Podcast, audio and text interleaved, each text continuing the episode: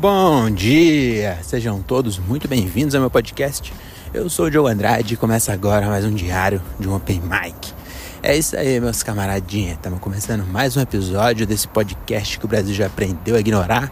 Hoje é dia 22 de fevereiro de 2024 e começa agora o episódio, o episódio sobre o show número 385 que vai acontecer hoje lá em Osasco, no Os Comedy, com o solo do meu amigo Caio Morelli. E aí a gente vai lá, né? E como? Porque eu estou gravando antes de chegar lá. Porque antes de acontecer o show, né? Porque provavelmente eu estarei sem carro ainda. Com certeza, na verdade, né? Eu falei pro mecânico, você acha que até sexta devolve? Aí ele falou assim, é, já tô montando o câmbio para instalar no lugar e, e ver se vai estar tudo ok. Ou seja, ele nunca falou assim, dia tal eu te entrego. Esses caras é liso, rapaz. E aí, mais uma vez, tô sem carro, então o André vai ter que passar em casa para me levar pro show. E como eu vou voltar com ele, não vai dar para gravar, por isso que eu tô adiantando aqui. E eu também gravo quando eu tenho algo a dizer, quase sempre algo que ninguém precisa ouvir, mas eu queria falar mesmo assim. Que hoje, quer dizer, primeiro eu vou lamentar mais um pouco que tô puto, hein? Tô puto com o Instagram, porque eu postei um vídeo ontem. Pô, deu maior trabalho fazer o vídeo, fiz um vídeo legalzinho, a piada é boa, mas eu, eu acho que eu tenho algumas desconfianças dessa piada não ter entregado. Mas, mano, mas, tipo, não entregou nada. Eu até falei, mandei pro André o print, mano. Três horas depois que tinha postado o vídeo, tinha 170 views. Falei, não, aí já é demais, né, mano? 170 tá me tirando. Aí eu fui lá e apaguei. Falei, ah, quer saber? Foda-se. Vou apagar. Qualquer hora eu tento de novo postar esse vídeo, mas por enquanto que se foda. É... A minha desconfiança é porque eu falo do Lula várias vezes a palavra Lula e aí talvez o Instagram esteja. Ah, não sei, né? Porque na verdade é aí que devia entregar mesmo para dar treta. Eu não sei se é por isso, mas de qualquer jeito, fiquei puta aí com essa, com essa com esse fato de ontem. Já tava desanimado que o show foi uma bosta na terça. Aí, ontem foi postar vídeo não entregou para ninguém. Ô oh, caralho, aí tá foda, hein? Aí, hoje, tô gravando porque também queria comentar isso aí. Agora são exatamente 8h30 da manhã de uma quinta-feira. Quinta, é, uma quinta-feira. E eu já estou com o sovaco levemente umedecido. Porque eu eu tomei no cu agora, vou contar pra vocês. É, eu tô, tô indo trabalhar, né? Tô chegando aqui no CD da Fast Shop onde eu trabalho. E primeira coisa, sou muito rico mesmo. Percebi isso hoje, porque meu carro tá na oficina. E aí eu tinha que trabalhar aqui no CD porque eu tô de home office, né? Mas hoje eu tinha que vir pra cá. E aí, eu não sei que ônibus que eu pego.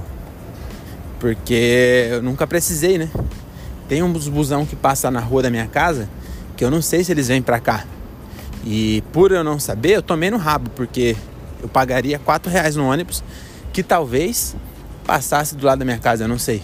Mas se ele passar, eu vou ficar muito puto, porque eu podia ter pago 4 reais para vir trabalhar.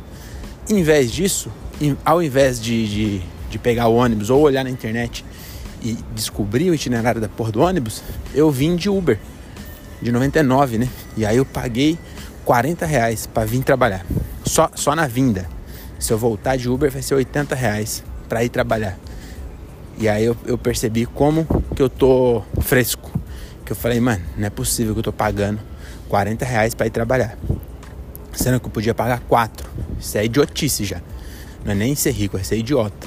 Agora eu tô me sentindo uma senhora rica que compra uma bolsa de 3 mil reais ou de 20 mil reais, que ela sabe que não precisa, mas ela fala, ah, eu tenho, e aí vai lá e gasta. Eu tô me sentindo esse tipo de otário, porque eu tenho 40 reais, mas não precisava jogar fora desse jeito. Enfim, pelo menos eu dei 40 reais pra um trabalhador, né? E aí, porque eu tô com sovaco agora levemente é, umedecido e provavelmente vou ficar fedendo porque eu esqueci de passar desodorante é, eu não sabia que eu ia andar, né? A, a, portaria da empresa que eu trabalho aqui, ela fica a um quilômetro e meio, sei lá, da portaria da minha empresa. Então o Uber me deixou lá embaixo e eu tô subindo a pé. E tá um sol do caralho. Aí, é, a reunião que eu tô vindo aqui pra, pra empresa, ela é com uma consultoria que a, a Fast Shop pagou. A Fast Shop não, a empresa que eu trabalho. Não posso falar o nome não, porque vai que, né, que alguém quer me cancelar aí, faz eu ser demitido, igual o Bruno Lambert. Então, a empresa que eu trabalho, ela contratou uma consultoria, que é, sabe o que é consultoria? Para quem não sabe, é leigo aí no mundo da empresa. Consultoria é uma empresa que você paga uma bala pros caras, eles pegam o seu relógio, pega o seu relógio do, do seu braço, te fala a hora e cobra por isso. Entendeu? Então é consultoria a, a, a como que se fala? A definição de consultoria é isso, é uma empresa que usa o relógio de outra empresa para falar a hora para essa empresa que já tinha o relógio e cobra uma bala para fazer isso. E aí eu tava passando na portaria ali porque a minha cara não é, é reconhecimento facial para entrar no condomínio, né? E aí por algum motivo minha cara hoje está mais triste do que o normal, porque quando eu venho de carro eu tô menos triste do que hoje.